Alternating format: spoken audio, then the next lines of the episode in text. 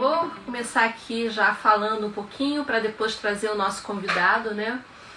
É, primeiro, super boa noite a todos, né? Hoje é a nossa décima live, voou, né? O tempo voou. Eu digo que é a primeira temporada que está acabando hoje, mas a gente tem uma segunda temporada aí super caprichada também, com temas incríveis. E se vocês tiverem temas de interesse de vocês, manda pra gente ou pelo e-mail do Bistrô, que é contato arroba ou pelo Insta. Manda pra gente porque ajuda né, nessa curadoria. É, na semana passada a gente teve né, a Ana Mockney com a pesquisa da Deloitte que falou sobre o Human Trends.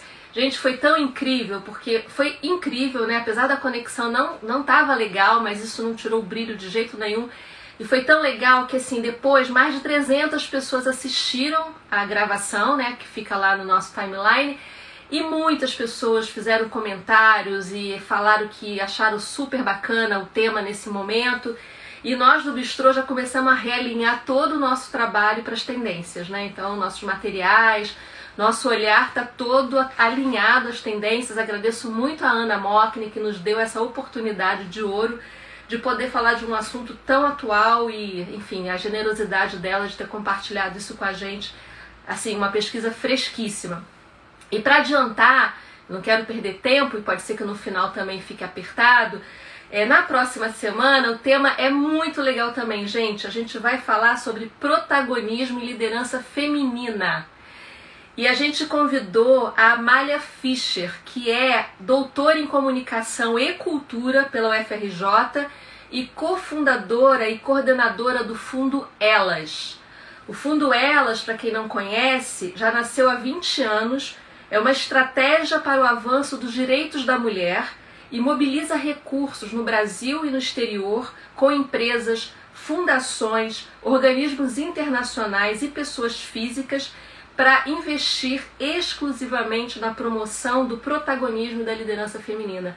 Eu achei tão legal a proposta que eu não podia deixar de conversar com a Malha e trazer esse tema tão atual também, né, da liderança feminina, do protagonismo, para o nosso debate. Já falamos de diversidade, né? Falamos, agora a gente precisa falar também da mulher, que eu acho que é um tema que está na pauta e que precisa ser olhado com muita atenção.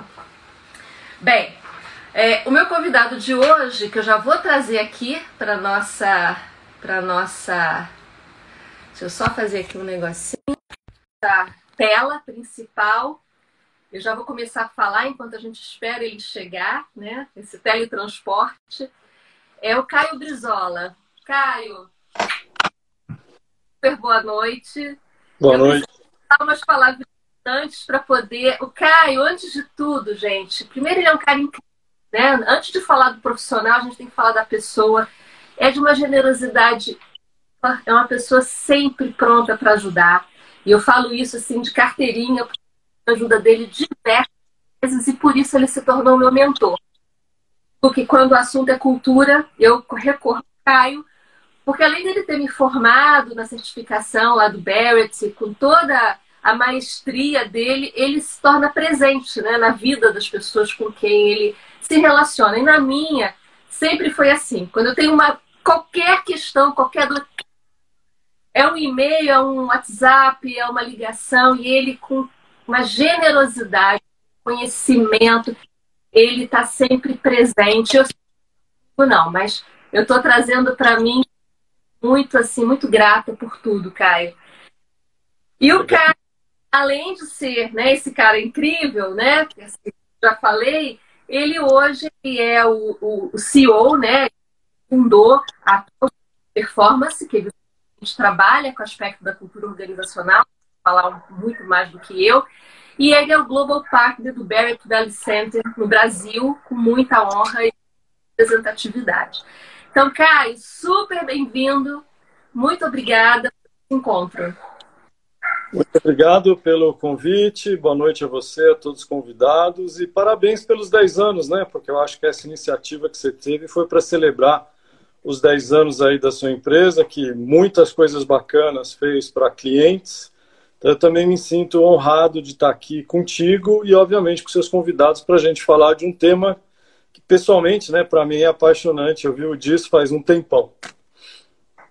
Também, eu, é, sem desmerecer dessa maneira todos também falam e abordam ou estão ancorados na questão da cultura, para mim esse é um dos mais importantes, né?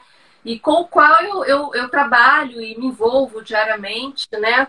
É, direta ou indiretamente, mesmo quando eu vou fazer programa de desenvolvimento de liderança, eu estou conectada com a questão da cultura daquela organização. Então, para mim é um tema muito presente e que eu quero estudar e conhecer cada vez mais.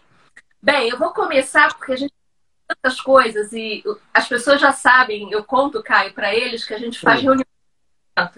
Uhum. Porque vai vir para cá para falar qualquer coisa. Então a gente quer falar de uma maneira fluida e aproveitar o tempo da melhor forma possível. E na nossa conversa de alinhamento, que foi segunda-feira, para mim é uma grande aula de aprendizagem, é, a gente falou não só sobre cultura, mas a gente falou de momento de crise, de incerteza, de cicatrizes, né? Você usou a palavra, essa palavra é sua. Uhum. Aprendizado. Uhum. E esse vai ser o foco da nossa conversa, evidente. Eu aproveitei inspirada em você e em todo o processo de aprendizagem que eu venho tendo há anos, é, e resgatei um dos livros de uma das Bíblias que a gente tem, que é esse, né, a organização dirigida por valor. Legal. Uhum. E você sabe que eu final de semana para cá eu, eu reli e eu já encontrei uma frase que eu acho que tem tudo a ver com esse início fazer uma pergunta. Uhum. Tem a ver com o que a gente falou segunda-feira, né? Estamos com a turbulência e a mudança a cultura e os valores se tornam a maior fonte de continuidade e coerência, uhum. de renovação e sustentabilidade. Isso. Fez um sentido para mim. caramba, né? Que bom que eu estou relendo e tendo contato com esse momento tão diferente. E aí, muito em cima dessa questão, antes mesmo da gente avançar e falar do momento, das organizações, das lideranças, eu acho que cabe uma pergunta assim, bem didática, né? E você é a melhor pessoa para responder. Primeiro, Caio, assim, fala pra gente o que é de fato cultura, qual é a sua importância, uhum. o que a cultura pega, né? E, enfim, vamos, vamos para a gente ter um foco e um olhar para isso ao longo da nossa conversa. Tá legal. Olha, a gente vê vários enunciados de cultura, missão, visão, valores, né? Quando a gente entra numa empresa, a gente vê símbolos, né? A gente pode pescar, a gente pode captar as mensagens da cultura de diversas maneiras. Mas para mim, para a gente definir a cultura de uma empresa, é importante a gente olhar como as coisas acontecem, como os problemas são resolvidos e, principalmente, como a empresa leia-se, principalmente liderança, toma decisões. Essa é uma maneira simples de ver, porque o que motiva, o que nos orienta para tomar decisões são, na verdade, os nossos valores, o nosso mindset, as nossas premissas. Então, se uma empresa toma decisão de maneira centralizada, né, se até o seu presidente assina, inclusive, contratação de estagiário, com todo respeito, mas ele fica se metendo em coisas né, muito detalhadas do dia a dia, então esta empresa muito provavelmente tem como uma característica uma cultura centralizadora. Vamos para um exemplo completamente diferente, uma palavra da moda, locracia, né? Você pode ter empresas que já existem células semi-autônomas, né? Pessoas juntas numa mesma área, numa mesma área física, depois do Covid, mas pessoas de áreas diferentes, times multidisciplinares tomando decisões ou sem chefe ou com um chefe que tem mais um papel de mentor. Então, essa empresa tem uma característica diferente porque ela resolve os problemas de maneira diferente, ela toma decisões de maneira diferente. Eu me referi ao quadro né, e à definição de missão, visão, valores, mas o que interessa é quando eles são praticados. Né? Então, aí vem uma outra, um outro mantra de cultura, que é congruência entre o que se fala e o que se faz. Então, tem enunciados fantásticos de cultura, mas eles não acontecem. Então, se você perguntar para mim, eu vou dizer que o que vale é o que acontece, não exatamente o que está no quadro. Segunda parte da pergunta, por que, que cultura é importante? Cultura, plagiando a Harvard Business Review, é aquela cola que une as pessoas, é aquela coisa invisível que faz as pessoas se identificarem com a empresa, se engajarem, se comprometerem, né? Porque muito provavelmente o que elas pensam, a forma que elas atuam, seus princípios, seus valores batem com a empresa. E quando a cultura é bem gerenciada, é uma maravilha, porque a empresa consegue contratar pessoas que combinam com a cultura dela. Essas pessoas tendem a ficar mais tempo, tendem a ser mais produtivas, mais felizes, ajudam a empresa a gerar resultados, portanto, elas vão ficar mais tempo e aí nós temos uma história de sucesso de longo prazo. O inverso também é verdadeiro. Se a cultura for mal gerenciada, e a gente faz um quadrinho maravilhoso, mas principalmente os líderes se comportam, ditam regras de maneira completamente diferente, aí nós vamos ter muita confusão, né? nós vamos ter gente saindo, nós vamos ter perda de dinheiro, perda de resultado, até perda de cliente também, tá? Super. É, até tem um fala muito, né? A cultura é, ela é uma bússola, é uhum. é uma orientadora, né? Da, da uhum. né? Da forma de se tomar decisões, né? Exatamente, isso. E se você me permite, já que você me deu é, essa, essa dica de bússola, né? Você fez uma fala também sobre crise, né? Eu costumo dizer que a cultura é um dos maiores aliados da empresa para sair da crise. Muita gente me faz essa pergunta. Pô, na hora da crise a gente coloca a cultura na gaveta, a gente dá um tempo e começa a cortar custo. Não, muito pelo contrário. Eu consigo entender que em épocas de carência de recursos, nós, pessoas físicas, e as empresas não são diferentes, a gente provavelmente dá uma apertada no cinto. Mas os valores da empresa, o jeitão da empresa é exatamente a sua cultura que vai ligar as pessoas e dirigi-las para o lugar certo para a gente sair da crise. Então, se na crise a gente esquece da cultura, joga de lado, põe na gaveta, receita de fracasso.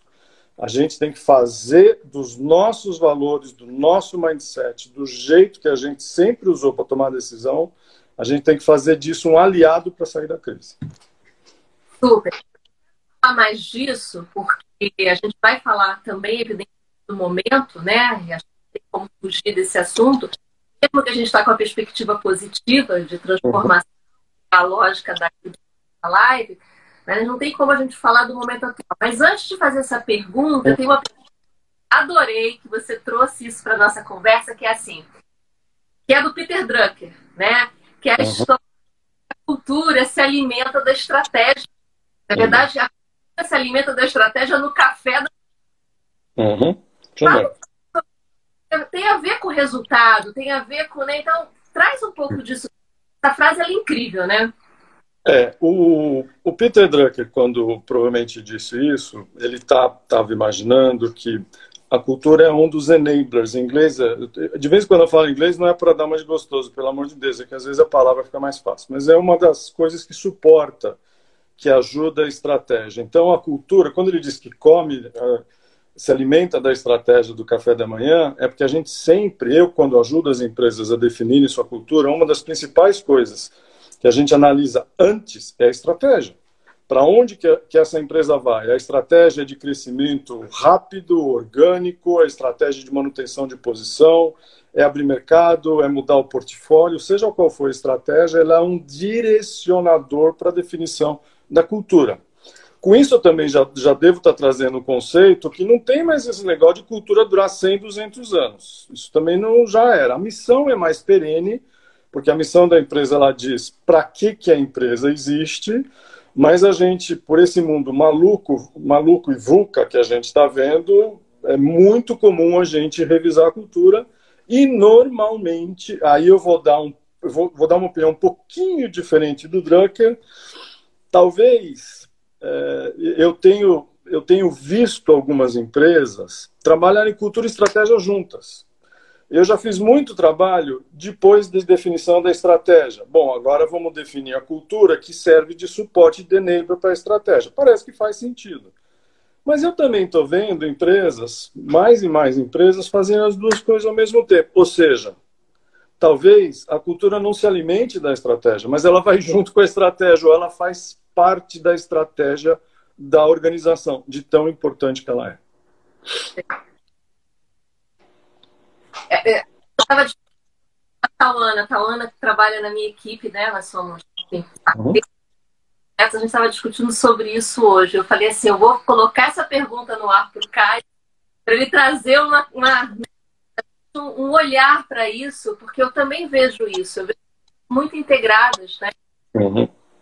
E não há como, e é muito interessante, às vezes, trabalho de consultoria, e aí a gente quer entender a estratégia, mas eu não preciso, trabalho não é esse. Imagina, se você não entender exatamente o que a empresa está fazendo, como é que você pode contribuir né, para todo o processo de, enfim, de, de desenvolvimento, de definição clara de valores? Não tem a menor condição. Então, eu achei interessante te perguntar isso, pudesse também ter essa clareza que se complementa e o sentido que isso traz no resultado final. Bem, para a história da crise, porque você falou sobre isso na sua primeira resposta, o quanto que em momentos de crise a cultura tenta, né, traz o norte, orienta e ajuda a tomar. E eu peguei até uma ação sua que eu achei bem legal, né? É, nesse momento do né? Exatamente as cicatrizes que estão se deixando, seja as perdas que a gente está tendo de pessoas, mas também de mercado de trabalho muito afetado, né?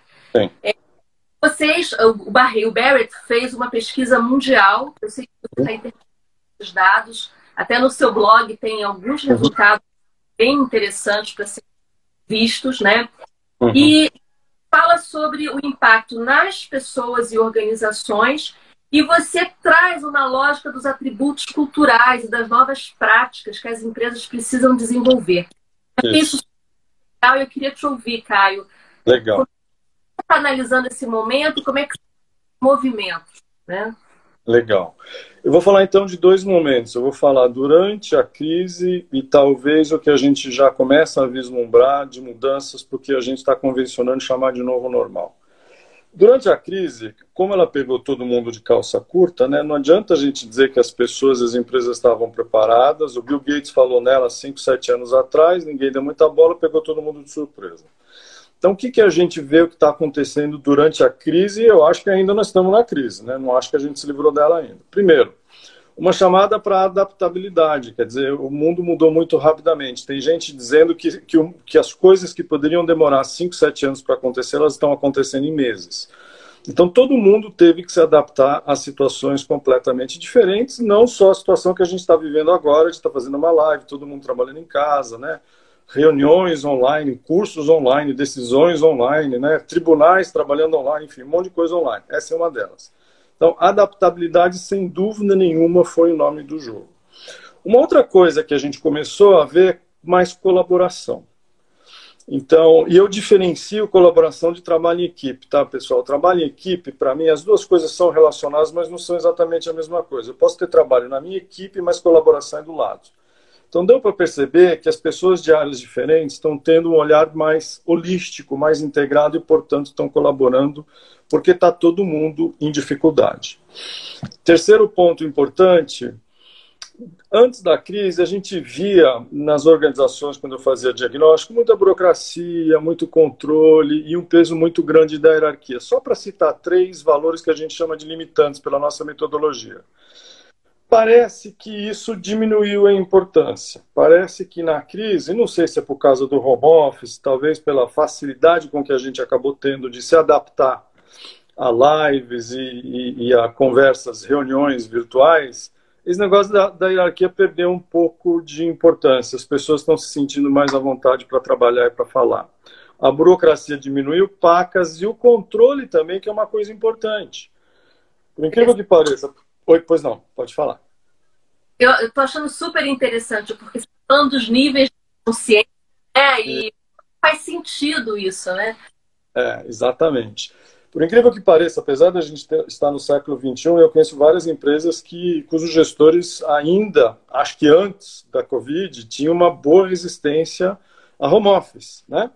E a gente viu por, por quê, né? Porque tem que ficar com os pintinhos debaixo da asa, né? Porque senão não confia que o cara vai trabalhar. Ele passa o e-mail, daqui cinco minutos vai lá na mesa do cara, já fez o que eu te pedi? Então, com esse negócio de crise, não adianta, meu amigo. Você tem que delegar, tem que confiar, porque ele não está no teu lado. Então você tem que arriscar, entre aspas, um pouquinho mais. Isso é uma coisa boa, né?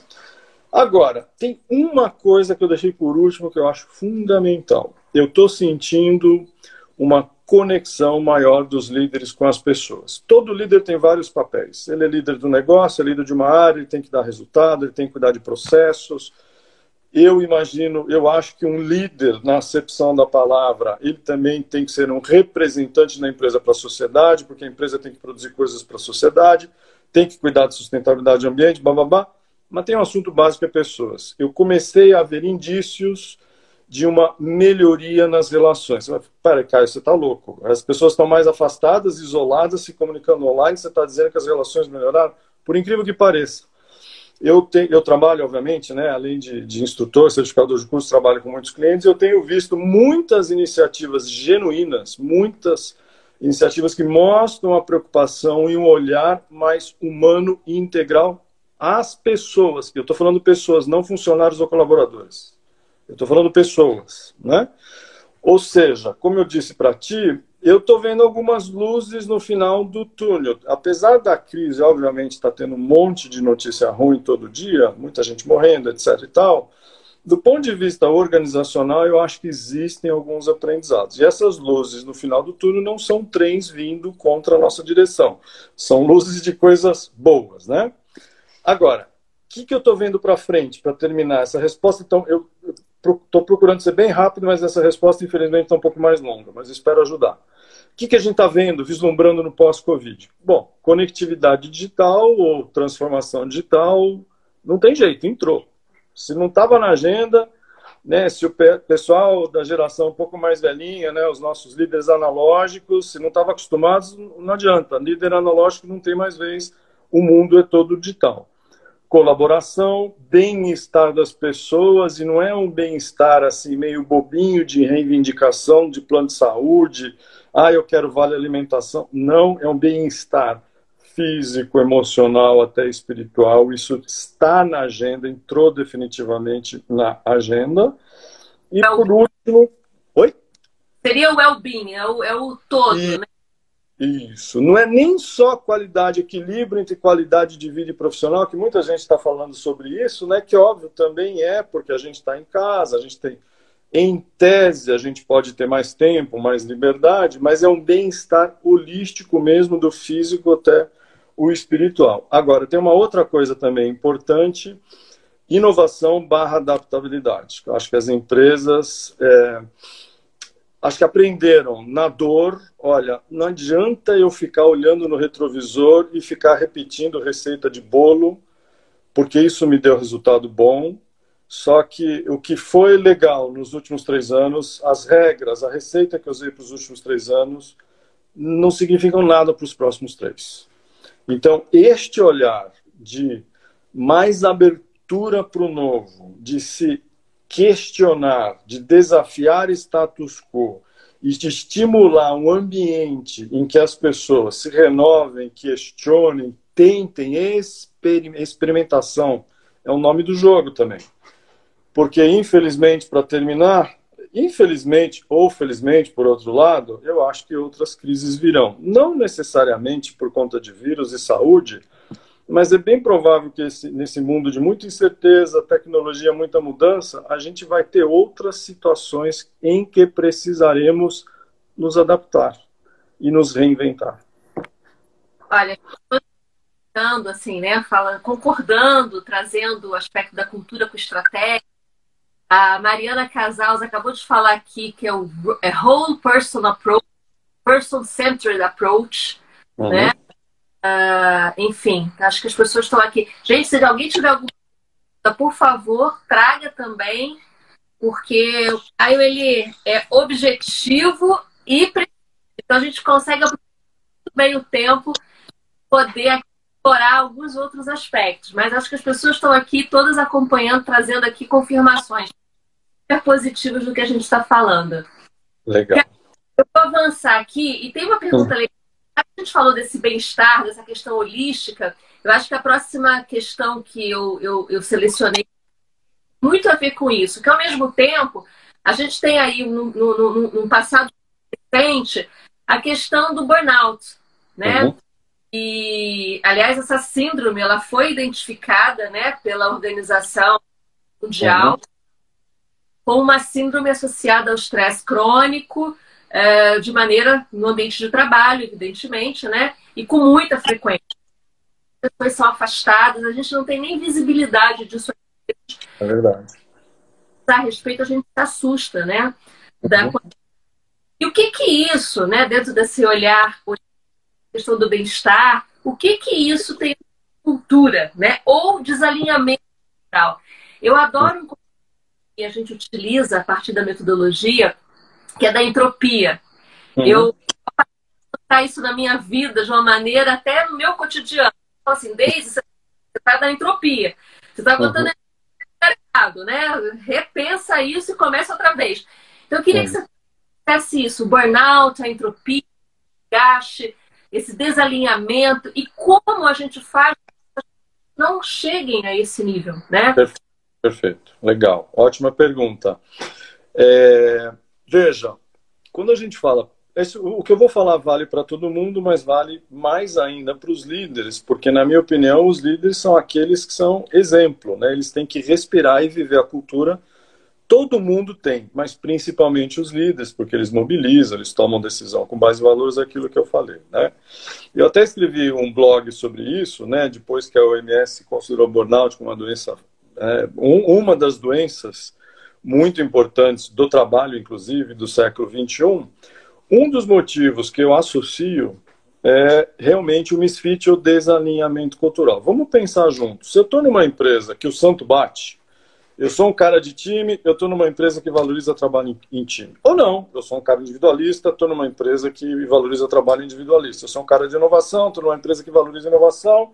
Ou eu sou um cara de muita flexibilidade, de muita criatividade, eu estou numa empresa que me poda. Ou seja, o que, que eu quero dizer? O burnout, principalmente para executivo, surge as pesquisas mostram que tem surgido quando o executivo está no ambiente, está numa empresa em que os valores, os princípios, o mindset não bate com os dele. Então é aí que eu chamo isso de misfit, desalinhamento, trombada cultural. Então eu fui contratado para ser um executivo para, entre outras coisas, servir de role model, de exemplo, no que diz respeito à cultura, mas eu não gosto da cultura, eu não me identifico com a cultura não é aquela empresa que eu, aquele jeitão daquela empresa de tomar decisão, de resolver os problemas, como a gente falou, não é o meu jeito. Não tem, não, é, é quase que matemático exagerando um pouquinho. Vai uma hora somatizar. Ah. Uma hora essa essa pessoa, inclusive, o burnout ele está no limite, mas antes disso essa pessoa pode ter alguns problemas de saúde, alguns problemas físicos de saúde, né? depois vai para estresse e pode ter burnout. Existe um, uma empresa que faz uma pesquisa todo ano com 2.500, as 2.500 maiores organizações de capital aberto do mundo. Essa empresa verifica as razões de saída dos CEOs. Em 2018, 39% dos CEOs dessas empresas saíram por problema de comportamento misfit. Então, esse é um assunto gravíssimo. Ele é muito importante. Eu estou aqui falando de CEO, estou falando de líder, mas vale para todo mundo, né? Veja, coisas maravilhosas acontecem quando eu estou no ambiente, quando eu estou numa empresa em que a afinidade de valores, de jeitão, de cultura. Eu me identifico, eu me engajo, me comprometo. Eu posso até trabalhar alguns dias, várias horas a mais, e não sinto muito as horas passarem, porque eu estou identificado com o propósito. Já já a gente podia falar um pouco de propósito também. O inverso é verdadeiro. Se eu estou numa empresa que não bate, eu vejo pelo em tudo quanto é ovo. Eu acho o problema em tudo quanto é lugar eu vivo cabisbaixo, vivo frustrado, né? Aí a entropia me domina e eu não sou um cara produtivo, né? Então, de repente, a empresa nem tem tanta regra, a empresa nem tanta, tem, tem tanta burocracia, porque burocracia um pouquinho também é importante, mas eu vejo muita burocracia, porque eu sou um cara que não quero regra nenhuma. De novo, não tem certo, não tem errado. O ponto é que existe um misfit, um desalinhamento muito grande, vai haver sofrência e no limite, essa sofrência se chama burnout. Aliás, você falou disso, é, não existe cultura certa ou errada, né, Caio? Não. não. É, vamos, vamos só fazer uma, um parênteses logo de cara, né? Vamos é, esquecer de aspectos éticos, né, de princípios morais, né? Vamos colocar isso de lado, porque eu acho que nós não vamos discutir esse tipo de coisa é óbvio que todo mundo aqui entre nós gostaria de trabalhar numa empresa ética, então a gente não vai discutir isso. Agora, tem espaço para todo mundo, tem espaço para a empresa que é mais voltada para o ambiente, que tem um ambiente gostoso, acolhedor, que as pessoas trabalham em equipe. Mas existem empresas que o pau come, que tem meta, que é curto prazo, que é número, que é preto no branco, mas também o bônus é alto. Se você fez um número legal, beleza. Se você não fez, você não vai receber um reconhecimento muito bacana, né? Tem empresas mais inovadoras, empresas mais tradicionais, tem empresas com mais foco no cliente, tem empresas mais voltadas para dentro. O que eu acho é que todos nós que estamos aqui nessa live, a gente deveria fazer uma lição de casa antes da gente resistir à tentação de ir para uma empresa que, por exemplo, nos faz, nos faz uma oferta fantástica de grana. Né? Eu costumo dar muita palestra para pessoas que estão em transição de carreira e eu sou sempre o chato de plantão que digo para o cara que está seis meses procurando emprego, calma, principalmente se você é executivo, volta àquele ponto, né, não vai cometer o erro de resistir a um pacote maravilhoso e vender tua alma para o diabo e trabalhar uma empresa que não combina contigo. Né? Então, esta é uma questão importante, por isso que não tem certo, não tem errado. Eu acho que, tirando, de novo, questões éticas, eu acho que tem empresas que vão, é, que, que nós vamos estar alinhados, né? E a gente pode ter valores adequados. Vamos falar de propósito, então? Porque a gente está falando aí, né? Então, vamos. isso. Traz um pouco essa perspectiva para gente.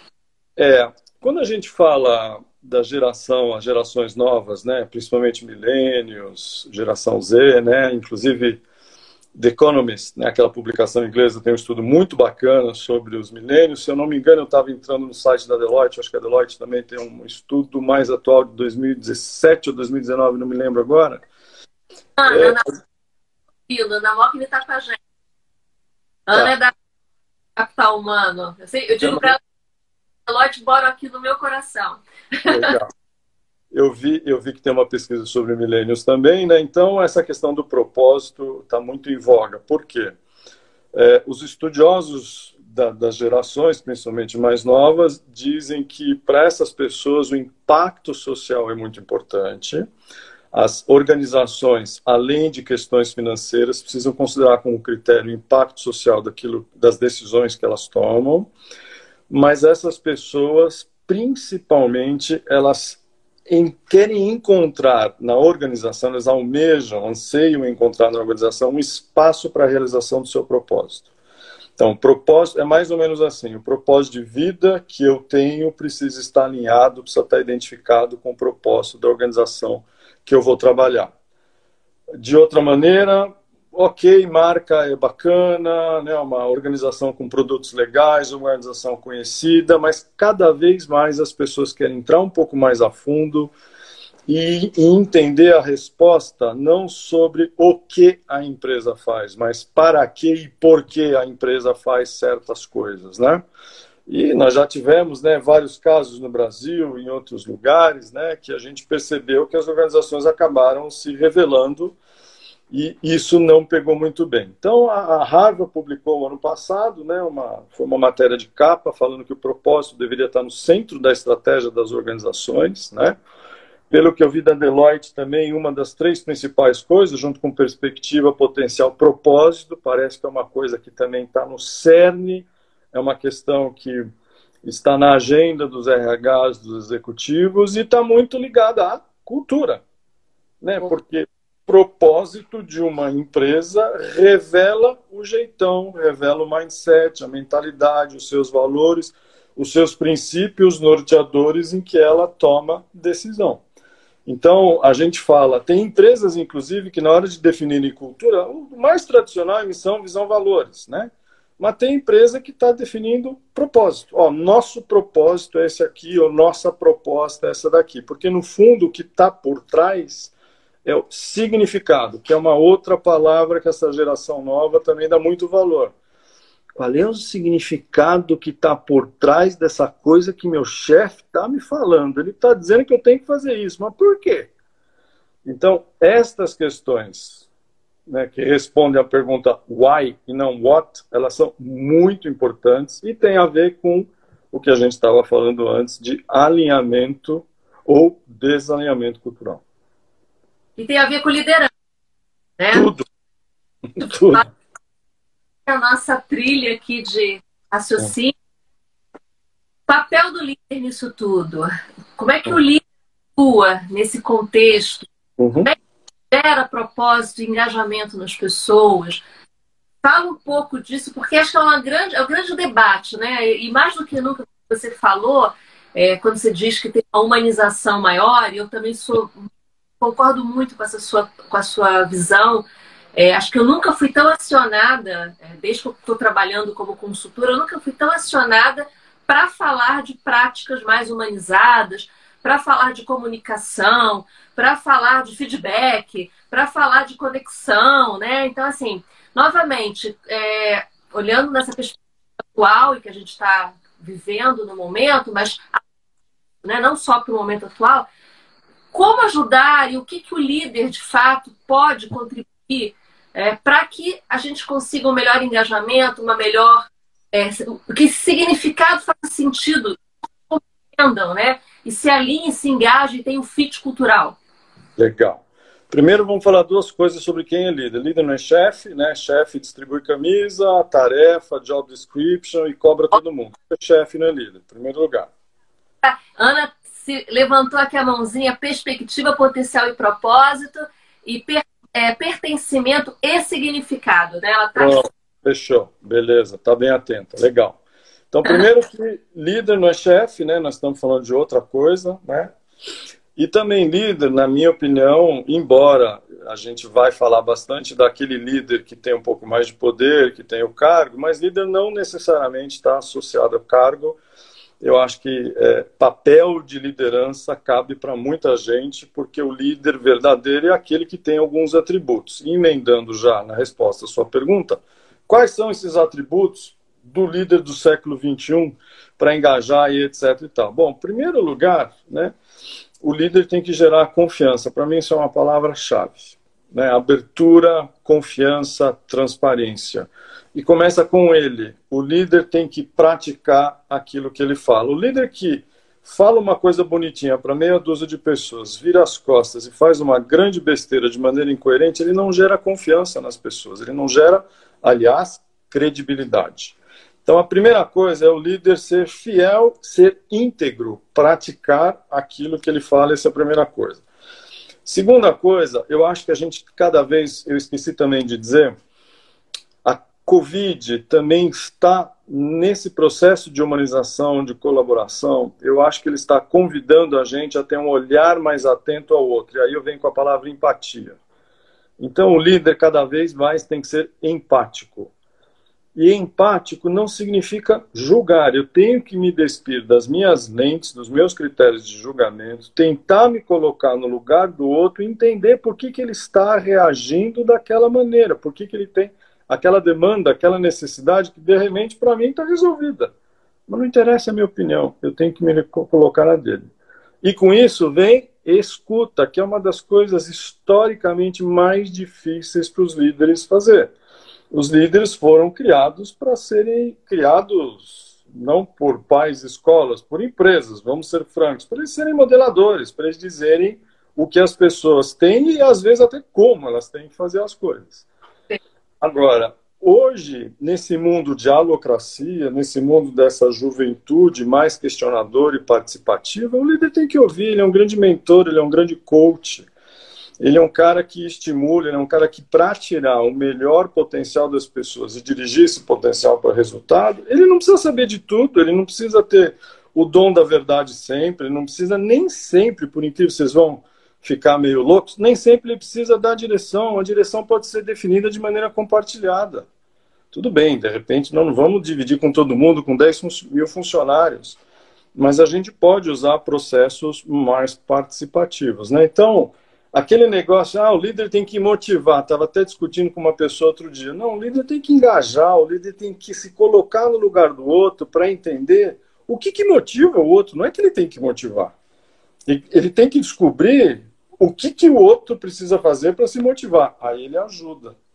Aí ele dá, ele cria condições, né? E por último, né, de novo puxando para o tema, né, a gente não pode esquecer que o líder ele é o representante máximo da cultura da empresa. É, aqui eu acho que vale a pena a gente falar também de papéis de líder e de RH. Os meus projetos de cultura eu vendo para CEO, presidente do conselho, porque para mim eles são os verdadeiros guardiões da cultura. RH tem um papel absolutamente fundamental, mas o RH não é o líder de projetos de gestão ou transformação cultural.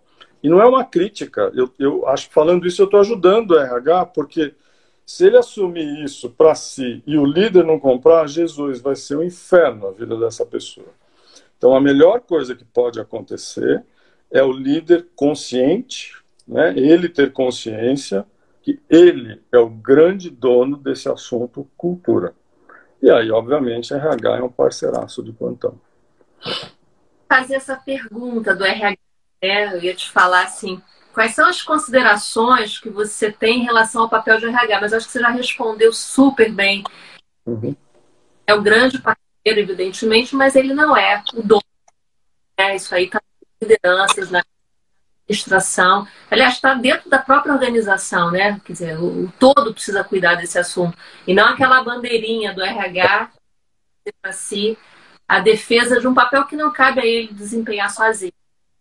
É, de novo, né, como a gente falou que cultura e estratégia, acho que a tendência é caminhar juntas, né, eu acho que o RH deve participar da elaboração da estratégia da empresa, o RH deve participar da definição da cultura da empresa.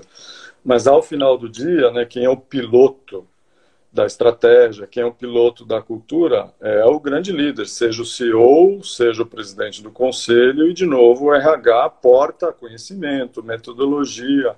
Em RH a gente tem muito mensageiro de culturas, políticas, práticas, programas de RH falam muito de cultura, né?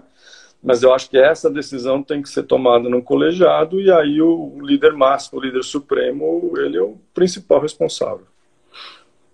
Tem uma pergunta final para fazer para você, mas é, é, primeiro que as pessoas estão falando aqui do líder, que é, é alavancar performance e transformação da cultura. Uhum. É, da mesma forma que apenas o papel em missão e valores não garante o que foi escrito como cultura da empresa. Comentários aqui bem fortalecendo uhum. o que a gente. Uhum.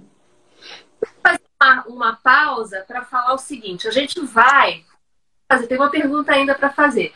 A gente vai fazer o sorteio desse livro, né? Eu falei que é uma das uma das bíblias de cabeceira que eu, que eu, que eu tenho na minha vida. Eu sei que para você também tem relevância. Inclusive, a apresentação dele é escrita por você. Né? A abertura do livro, uhum. um texto magnífico uh, nessa introdução. E a gente, Caio, a gente escolheu o seguinte critério. Eu venho cheio de critérios para poder ser injusta com ninguém. Acabei de receber aqui. É, é, a gente, quando a gente publica né, o convite para a live, a gente sempre tem alguns comentários na página do Instagram, dizendo, ah, legal, que bacana, etc e tal. E aí a gente dessa vez, estou procurando aqui o meu papel, a gente dessa vez falou assim, quem primeiro for lá e curtir e escrever alguma coisa, vai, estiver na live, vai ser o vencedor do, do sorteio. Uhum. E a primeira pessoa que escreveu, eu acredito, não sei se está na live, tá? Mas a segunda eu sei que está, então vamos ver. A primeira que fez um comentário que foi já está na minha agenda foi a Raquel Carvalho de Castro. Mas eu não a vi aqui. Mas eu não quero cometer nenhum engano, por isso que eu estou falando. Raquel, você está por aí? Porque só está dando livro para quem está com a gente até o final. Uhum. Eu acho que não. Eu não vi Raquel entrar. E a segunda pessoa, eu vi que está. Eu nem a mas é Raquel também Irosa. Raquel Irosa é a primeira que também falou assim: uh, já marquei na minha agenda. Então, Raquel está aqui com a gente. Raquel, se você puder, dá um alôzinho aí nos comentários para a gente ter certeza que você. E depois eu pedi que você nos mandasse seu endereço para a gente mandar a sua residência. Vamos aguardar um pouquinho para ver se a Raquel ainda está. Se não estiver, eu tenho outro critério, pessoal. E na semana passada eu quero me desculpar porque na confusão da conexão que não estava legal, eu tive que tirar os comentários. E com isso eu cometi é, uma injustiça no critério. Então eu quero pedir desculpa, mas a gente já deu, já sorteou o livro para a pessoa que foi muito bem, é, que foi a Mariana, né? É, Casals. E dizer que a gente tem muitas cidades pela frente ainda que a gente vai poder é, é, é, distribuir livros importantíssimos para vocês que estão sempre conosco, tá bom? Bem, eu ainda não vi a Raquel. Vamos voltar aqui, que eu só não queria deixar de falar para os 10 minutinhos finais. E é importante que a gente fôlego para também né, prestigiar. Bem, voltando, tem uma pergunta que eu acho também fundamental, que tem a ver a gente já falou, tem a ver com o início da conversa, quando você traz a questão da relevância da cultura para resultado. É, é, quais seriam, se é que existem, tá, Caio, as dicas de ouro que você traz para gente do ponto de vista de gestão né, de uma cultura? Né? Então, uhum. Como é que a gente lida com isso? O que fazer para garantir uhum. alinhamento, para garantir essa, essa coerência que você trouxe, esse walk the talk que você falou, né? Uhum. Tá, então vou falar algumas coisas, né? Tem até um decálogo, mas eu vou falar um pouco menos porque eu gostaria de pontuar o que eu acho que é mais importante. Acho que a primeira coisa é transparência. Ninguém, nenhum líder, nenhuma empresa deve ter medo de divulgar a sua cultura, seja ela qual for. Porque eu costumo dizer também que a cultura é um imã, ela acaba atraindo as pessoas que, em tese, se alinham com os valores da empresa. Isso é bom. E desculpa a franqueza também, não quero ser ofensivo, como imã é o inverso verdadeiro, ela acaba expelindo também quem não conjumina, como a gente diz no interior. Né? Quando não combina, quando o santo não bate também. Então, ser transparente é interessante. Um outro mantra, eu já falei, é praticar. A empresa, é, alguém, é, você fez um comentário, né, que a definição de missão, visão e valores não garante. Claro que não. O que garante é a prática. O que garante são os símbolos, as práticas e os rituais, os processos, as políticas, as normas e principalmente os comportamentos da liderança. São essas quatro coisas que garantem. Então, se não houver coerência entre esses quatro pilares ou mensageiros e aquela cultura bonitinha definida, não adianta nada, né? Acho que a terceira coisa que é muito importante é medir. A cultura é um ativo que precisa ser medido e assim ser gerenciado. Existe uma, uma instituição financeira, Ocean Tomo, nos Estados Unidos, que além de tudo faz pesquisas também. E esses caras concluíram que já faz um bom tempo os ativos intangíveis, incluindo cultura, já são responsáveis por 84% do valuation das empresas. Eu vou repetir. Ativos intangíveis são responsáveis por 84% do valuation das empresas. Esse trem é importante, não é? Eu preciso cuidar dele direitinho. Se ele é um ativo, eu preciso cuidar. Se eu não cuidar direito, ele não vai dar o resultado, o retorno que eu espero dele. Né?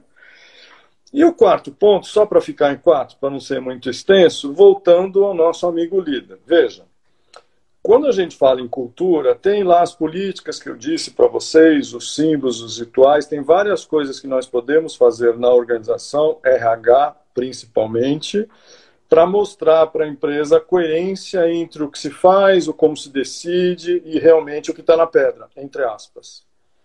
Mas essas coisas não acontecem por osmose, não acontecem dessa maneira. Ou como Barrett dizia, ou diz, né, na verdade, uma organização a rigor, ela não muda, ela não se transforma. Quem se transforma são as pessoas. E se elas se transformarem, se elas mudarem, aí elas vão mudar as organizações. Então, vamos dar um exemplo da, do que está acontecendo com a Covid. A gente está vislumbrando várias coisas importantes que as organizações precisam fazer, precisam se adaptar a uma nova realidade. Ué, mas de que organização você está falando? Dos líderes delas que eu estou falando. Se os líderes dessa organização não tiverem consciência, não fizerem um esforço para mudar o seu mindset, na verdade, quando eu digo mindset, é tudo, né? É, é porque só dá para ver essa parte minha, né? Na verdade, se as pessoas não mudarem, a empresa não vai mudar. A mudança da companhia é reflexo da mudança da liderança. E se o líder não mudar, a gente provavelmente vai ter símbolos, rituais, políticas, processos confusos que não falam coisa com coisa. Entendeu? Então, estas quatro coisas, só para citar algumas, são muito importantes. Se eu, se eu puder citar uma quinta, vai só para terminar. É, eu estou falando muito do líder, mas eu acho que tem uma. Falamos do líder, falamos do papel de RH. Mas tem um, um, agente de mudança que também é muito importante. Eu chamo ele de embaixador da mudança. Isso também não é uma invenção minha. É, tem muita, muito case de sucesso que eu estudei. Então, normalmente, quando a gente vai, é um movimento dos dois lados, acho que dá para ver, né? Então, a gente, liderança, define, mobiliza, dá o exemplo, mas a gente precisa ter, entre aspas, no porão, no chão da empresa, embaixadores que provavelmente serão os futuros líderes, que também influenciam e que ajudam o líder a fazer com que a cultura aconteça e perceber os sinais de que as coisas não estão legais se comunicar, dar feedback para a liderança e, de repente, opa, vamos fazer um desvio de rota porque o trem não está legal. Então, esses embaixadores que também ficam na empresa, não só no Olimpo, com todo respeito, esta figura também é muito importante em processo de gestão e transformação cultural. Eu adoro esse conceito também, Ana, da mudança. A Ana trabalha com gestão da mudança, sei que ela está ali ok para gente. É, o como fazer os líderes mudarem? Essa é a nossa última pergunta. Ah, é super fácil. A gente pega uma britadeira, põe na cabeça deles e dá um jeito. Olha, tem... dessa. Veja, é... como a gente estimula que eles mudem, né? Porque é... eu, eu, entendo a pergunta, eu só estou né, sendo didático, eu tenho certeza que a pessoa vai concordar comigo. A rigor, a gente não muda as pessoas. Acho que a primeira coisa que a gente tem que fazer é dar consciência ao líder, aumentar a consciência dele. E aí a gente pode usar vários instrumentos. Coach, eu gosto de usar, nesse momento, o instrumento 360 graus. Várias vezes a gente usa instrumentos em que o líder faz uma autoavaliação, por exemplo, dos seus comportamentos, dos seus valores, das suas competências. Mas eu cada vez tenho usado mais instrumentos de 360 porque eu acho que eles ajudam o líder que às vezes se acha o último biscoito do pacote e aí ele vai ver, ó, eu acho que eu sou desse jeito. Ih, mas as pessoas não estão achando exatamente o que eu estou pensando. Pois é, né, meu amigo? Então vamos conversar? Então eu acho que isso torna a conversa muito mais madura, profunda, e a gente também não fica só com a opinião do líder. Né? Então, instrumentos, por exemplo, de acesso no 360, feedback, né? Esqueci de falar da palavra vulnerabilidade, um líder que cada vez mais está disposto, né, dentro daquele princípio de transparência e honestidade, demonstrar as suas vulnerabilidades. Isso é fantástico. Demonstrar vulnerabilidade, na verdade, é mostrar que ele é humano, que ele é tão humano quanto as outras pessoas da organização que ele está liderando, né? E aí a gente pode fazer coach, a gente pode fazer mentoring, a gente pode fazer observação. Eu observo muitos líderes em ação para depois dar o feedback e não ficar só na reunião no ar condicionado, treinamento, botar ele para fazer outras coisas. Nós tem um monte de coisa que a gente pode fazer, mas também preciso dizer uma coisa para vocês. Isso não é garantia que vai dar certo. Também preciso ser muito franco para vocês. Principalmente em processos de mudança, transformação, no meio do caminho, vou afirmar que algumas pessoas vão pedir para sair. Isto é normal que aconteça e vou dizer para vocês que é bom que aconteça. Se os líderes se convencerem no meio de um processo de transformação organizacional que eles não são as melhores pessoas para aquela organização, é melhor. É melhor que aconteça dessa maneira. Essa consciência é boa porque evita a sofrência, né? Então, às vezes, a gente pode fazer acesso, pode fazer, pode fazer trocentas coisas.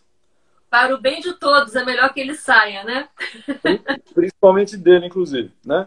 Então, a gente pode fazer um monte de coisas, pode fazer acesso no coaching, treinamento, pode fazer é, medidas ao longo do tempo, pode fazer um monte, pode ter plano, pode tentar praticar o plano, mas a gente não teve muito tempo de falar, além de valores, tem uma coisa que chama crenças limitantes, que às vezes servem de bloqueadores, né, de sabotadores, e no fundo o líder tem um discurso maravilhoso, mas ele não consegue. Então, nesse momento também, procura outra empresa, você vai achar uma boa. Marcelo Mancini aqui, se o líder não líder. É, perdão? Se o líder? Não mudar, mude o líder. É, é um pouco por aí. É isso. Nós estamos nos finalmente uma pergunta ótima sobre competências. Márcio, infelizmente a gente não vai conseguir responder. Temos dois minutinhos. Uhum. Primeiro, a generosidade, mais uma vez, do Caio, de ter comigo. Caio, como sempre, uma muito aprendizado, de muito, muita clareza. Você tem uma clareza assim, adorável de se ouvir, de, de, de refletir. Eu queria te dar a palavra e já temos 1 minuto e 47 para sairmos da live. Não, vou ver se eu falo, falo menos então. Bom, primeiro, de novo, agradecer, foi gostoso, né? Tenho feito bastante nessa época de, de Covid, é super legal estar com vocês. Eu acho que uma mensagem para todo mundo, acredite em cultura, não é porque eu sou um profissional de cultura, não sou eu que digo isso, tem pesquisa para tudo quanto é lado. Eu não sei se é uma bola da vez, porque eu acho que bola da vez ela vem e vai. Eu acho que esse é um assunto que veio para ficar, é super importante, é um assunto moderno, contemporâneo e tem muito a ver com nós humanos. O modelo que eu uso é baseado inclusive em necessidades, a gente consegue mapear as pessoas, mapear as empresas e ver em que grau de consciência elas estão, se elas são egoístas, se elas fazem coisas para fora, se elas têm capacidade de se renovar. Enfim, esse é um assunto importante. Acho que para todo mundo que está na live, é provável que vocês saiam daqui com um olhar diferente das empresas que vocês estão trabalhando, talvez até com um olhar um pouco mais, mais crítico. Mas veja, é, aqui a palavra-chave de novo é alinhamento. acho que tem lugar para todo mundo, tem empresas. Eu falo da minha, eu fui executivo, hoje sou consultor, fui executivo. Posso dizer abertamente para vocês. Teve empresas que eu fui hiper feliz, super produtivo. Tem empresas que, ó dia, ó vida, ó azar. Era difícil acordar e ir para lá. Então, eu também experimentei do, do meu veneno, né? Então, eu me sinto muito à vontade para falar desse assunto, porque eu também tive experiências em que coisas maravilhosas aconteceram comigo na empresa, Vamos. óbvio, as minhas lentes. Oi? Caio, Cair, Cair, o tempinho. Gente, vai. Caio, obrigada. Valeu.